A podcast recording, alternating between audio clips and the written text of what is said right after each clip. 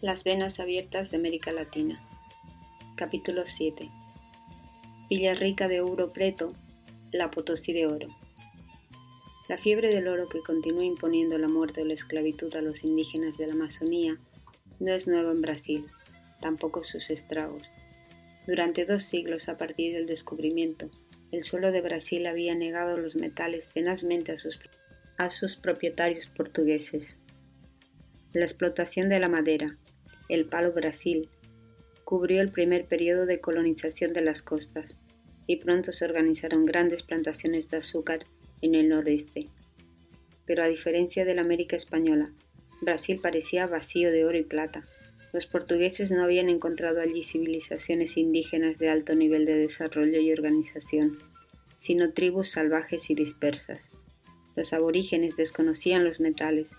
Fueron los portugueses quienes tuvieron que descubrir, por su propia cuenta, los sitios en que se habían depositado los aluviones de oro en el vasto territorio que se iba abriendo a través de la derrota y el exterminio de los indígenas a su paso de conquista.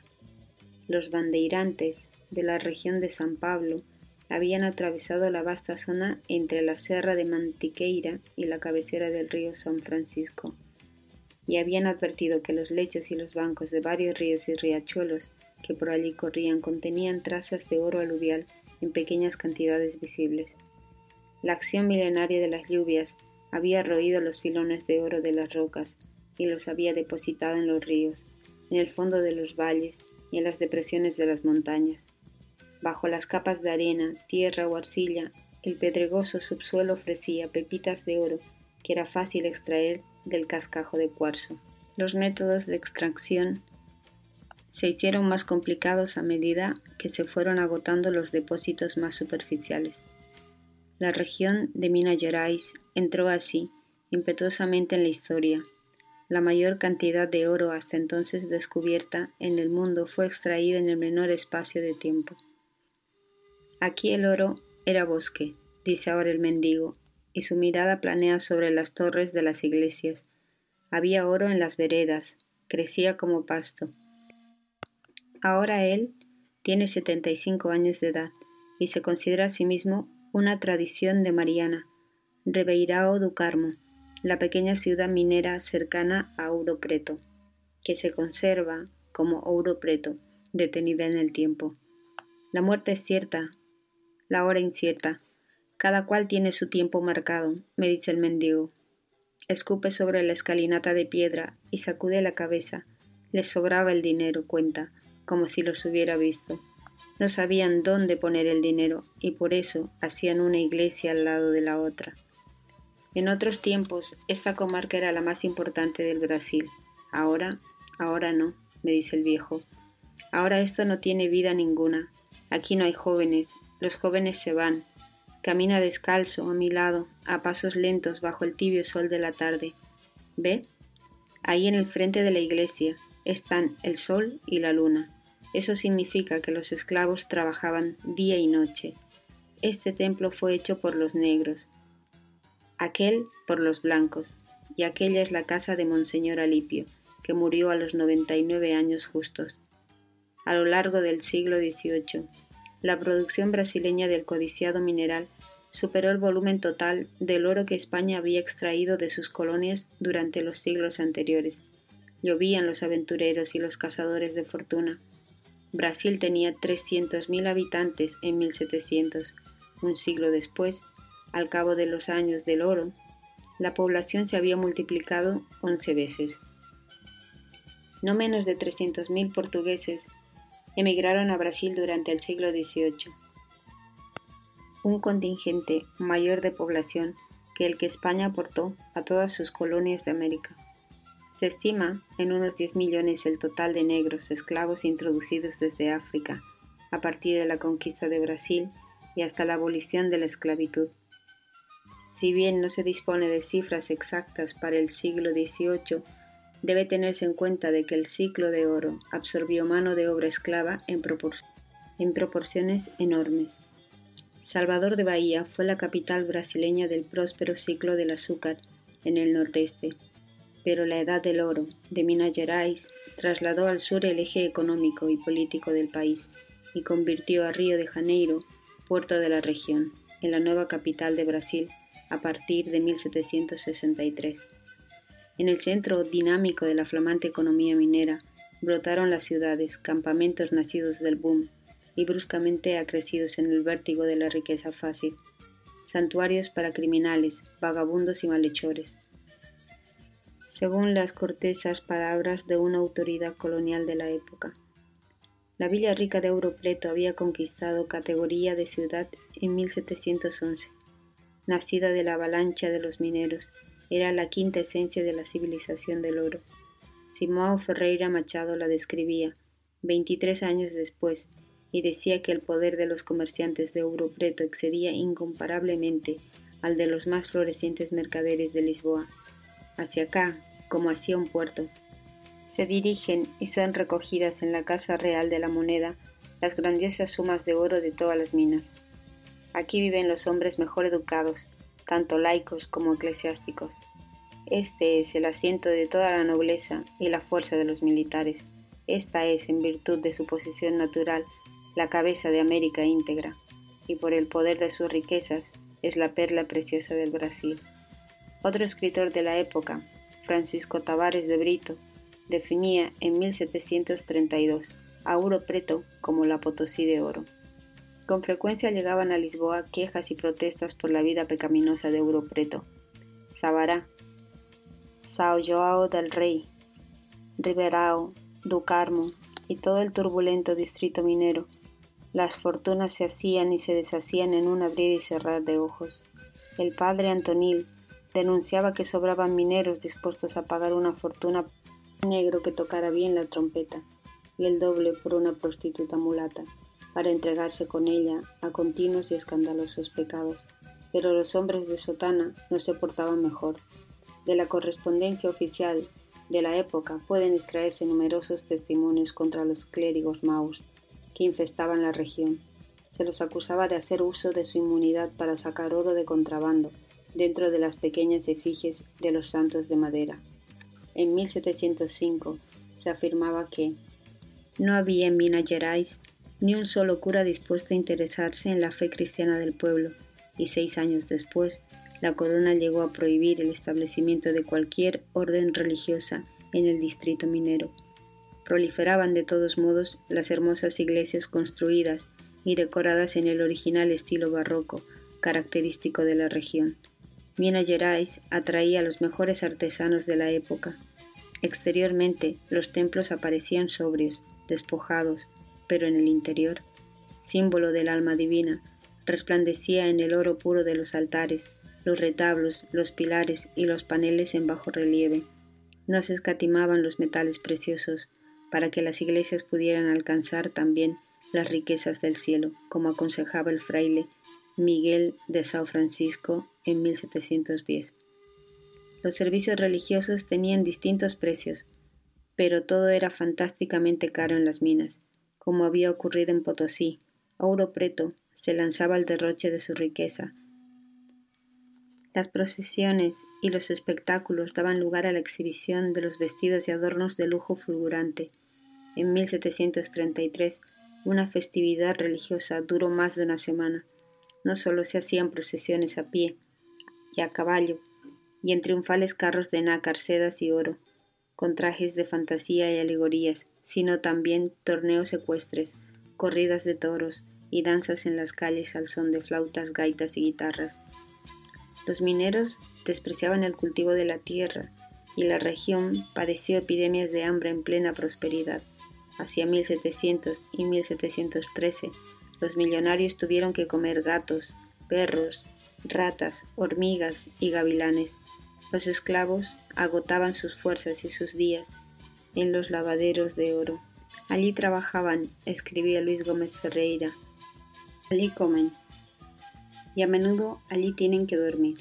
Y como cuando trabajan, se bañan en sudor, con sus pies siempre sobre la tierra fría, sobre piedras o en el agua, cuando descansan o comen, sus poros se cierran y se congelan de tal forma que se hacen vulnerables a muchas peligrosas enfermedades, como las muy severas pleuresias, apoplegias, convulsiones, parálisis, neumonías y muchas otras. La enfermedad era una bendición del cielo que aproximaba la muerte. Los capitales de Mato de Minas Gerais cobraban recompensas en oro a cambio de las cabezas cortadas de los esclavos que se fugaban. Los esclavos se llamaban piezas de indias, cuando eran medidos, pesados y embarcados en Luanda. Los que sobrevivían a la travesía del océano se convertían ya en Brasil en las manos y los pies del amo blanco. Angola exportaba esclavos bantúes y colmillos de elefante a cambio de ropa, bebidas y armas de fuego, pero los mineros de Ouro Preto preferían a los negros que venían de la pequeña playa de Huidar, en la costa de Guinea, porque eran más vigorosos, duraban un poco más y tenían poderes mágicos para descubrir el oro. Cada minero necesitaba además por lo menos una amante negra de Huidar, para que la suerte lo acompañara en las exploraciones. La explosión del oro no solo incrementó la importación de esclavos, sino que además absorbió buena parte de la mano de obra negra ocupada en las plantaciones de azúcar y tabaco de otras regiones de Brasil, que quedaron sin brazos. Un decreto real de 1711 prohibió la venta de los esclavos ocupados en tareas agrícolas con destino al servicio en las minas, con la excepción de los que mostraran perversidad de carácter. Resultaba insaciable el hambre de esclavos de Europreto. Los negros morían rápidamente.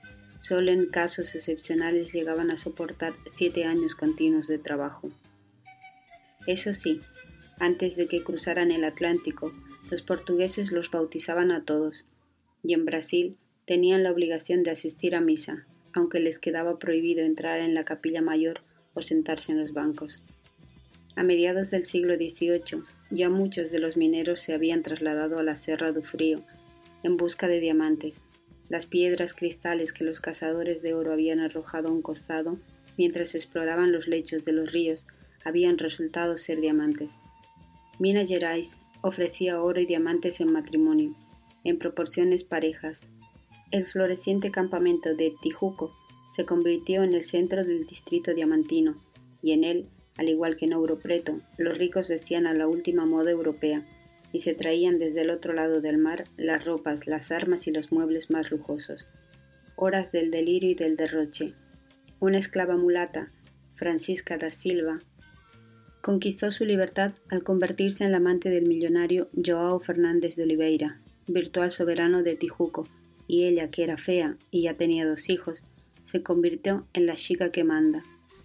Como nunca había visto el mar y quería tenerlo cerca, su caballero le construyó un gran lago artificial en el que puso un barco con tripulación y todo, sobre las faldas de la Sierra de San Francisco. Levantó para ella un castillo, con un jardín de plantas exóticas y cascadas artificiales.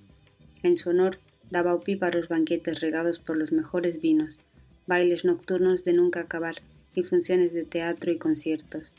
Todavía en 1818, Tijuco festejó a lo grande el casamiento del príncipe de la corte portuguesa. Diez años antes, John Maui, un inglés que visitó Ouro Preto, se asombró de su pobreza. Encontró casas vacías y sin valor, con letreros que las ponían infructuosamente en venta, y comió comida inmunda y escasa. Tiempo atrás había estallado la rebelión.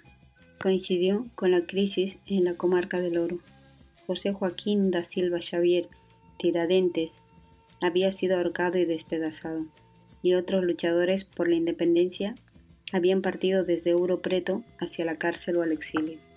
Contribución del oro de Brasil al progreso de Inglaterra. El oro había empezado a fluir en el preciso momento en que Portugal firmaba el Tratado de Methuen en 1703 con Inglaterra.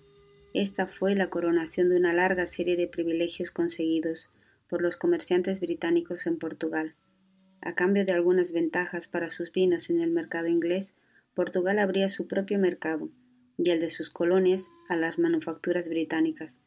Dado el desnivel de desarrollo industrial ya por entonces existente, la medida implicaba una condenación a la ruina para las manufacturas locales. No era con vino como se pagarían los tejidos ingleses, sino con oro, con el oro de Brasil y por el camino quedarían paralíticos los telares de Portugal.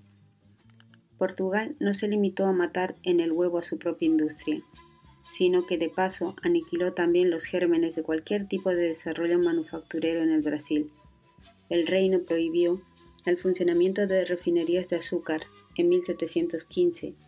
En 1729 declaró crimen la apertura de nuevas vías de comunicación en la región minera.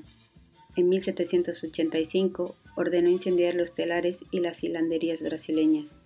Inglaterra y Holanda, campeonas del contrabando del oro y los esclavos, que amasaron grandes fortunas en el tráfico ilegal de carne negra, atrapaban por medios ilícitos, según se estima, más de la mitad del metal que correspondía al impuesto del quinto real, que debía recibir de Brasil la corona portuguesa. Pero Inglaterra no recurría solamente al comercio prohibido para canalizar el oro brasileño en dirección a Londres. Las vías legales también le pertenecían. El auge del oro que implicó el flujo de grandes contingentes de población portuguesa hacia Minas Gerais estimuló agudamente la demanda colonial de productos industriales y proporcionó a la vez medios para pagarlo. De la misma manera que la plata de Potosí rebotaba en el suelo de España, el oro de Minas Gerais solo pasaba en tránsito por Portugal. La metrópoli se convirtió en simple intermediaria. En 1755, el marqués de Pombal primer ministro portugués, intentó la resurrección de una política proteccionista, pero ya era tarde. Denunció que los ingleses habían conquistado Portugal sin los inconvenientes de una conquista, que abastecían las dos terceras partes de sus necesidades y que los agentes británicos eran dueños de la totalidad del comercio portugués. Portugal no producía prácticamente nada, y tan ficticia resultaba la riqueza del oro que hasta los esclavos negros que trabajaban las minas de la colonia eran vestidos por los ingleses. Celso Furtado ha hecho notar que Inglaterra, que seguía una política clarividente en materia de desarrollo industrial, utilizó el oro de Brasil para pagar importaciones esenciales de otros países y pudo concentrar sus inversiones en el sector manufacturero. Rápidas y eficaces innovaciones tecnológicas pudieron ser aplicadas gracias a esa gentileza histórica de Portugal. El centro financiero de Europa se trasladó de Ámsterdam a Londres. Según las fuentes británicas, las entradas de oro brasileño en Londres alcanzaban a 50.000 libras por semana en algunos periodos. Sin esta tremenda acumulación de reservas metálicas, Inglaterra no hubiera podido enfrentar posteriormente a Napoleón. Nada quedó en suelo brasileño, del impulso dinámico del oro, salvo los templos y las obras de arte. A finales del siglo XVIII, aunque todavía no se habían agotado los diamantes, el país estaba postrado. El ingreso per cápita de los 3 millones largos de brasileños no superaba los 50 dólares anuales al actual poder adquisitivo según los cálculos de Furtado, y este era el nivel más bajo de todo el periodo colonial. Minas Gerais cayó a pique en un abismo de decadencia y ruina, Increíblemente, un autor brasileño agradece el favor y sostiene que el capital inglés que salió de Minas Gerais sirvió para la inmensa red bancaria que propició el comercio entre las naciones y tornó posible levantar el nivel de vida de los pueblos capaces de progreso. Condenados inflexiblemente a la pobreza en función del progreso ajeno, los pueblos mineros incapaces quedaron aislados y tuvieron que resignarse a arrancar sus alimentos de las pobres tierras ya despojadas de metales y piedras preciosas. La agricultura de subsistencia ocupó el lugar de la economía minera. En nuestros días, los campos de Minas Gerais son, como los del Nordeste, reinos de latifundio y de los coroneles de Hacienda, impertérritos bastiones del atraso. Las ventas de trabajadores mineros a las haciendas de otros estados es casi tan frecuente como el tráfico de esclavos que los nordestinos padecen. Franklin de Oliveira recorrió Minas Gerais hace poco tiempo. Encontró casas de palo a pique, pueblitos sin agua ni luz, prostitutas con una edad media de 13 años en la ruta al valle de la Itinona, locos y famélicos a la vera de los caminos. Lo cuenta en su reciente libro A Tragedia da Renovação Brasileira, Henry Gorsage, había dicho con razón que Minas Gerais tenía un corazón de oro en un pecho de hierro, pero la explotación de su fabuloso cuadrilátero ferrífero corre por cuenta en nuestros días de la Hanna Mining Company, y la Bethlehem Steel, asociadas al efecto. Los yacimientos fueron entregados en 1964, al cabo de una siniestra historia. El hierro, en manos extranjeras, no dejará más de lo que dejó el oro. Solo la explosión del talento había quedado como recuerdo del vértigo del oro, por no mencionar los agujeros de las excavaciones y las pequeñas ciudades abandonadas. Portugal no pudo tampoco rescatar otra fuerza creadora que no fuera la revolución estética. El convento de Mafra, orgullo de don Joao V, levantó a Portugal de la decadencia artística. En sus carrillones de treinta y siete campanas, sus vasos y sus candelabros de oro macizo, centellea todavía el oro de Minas Gerais.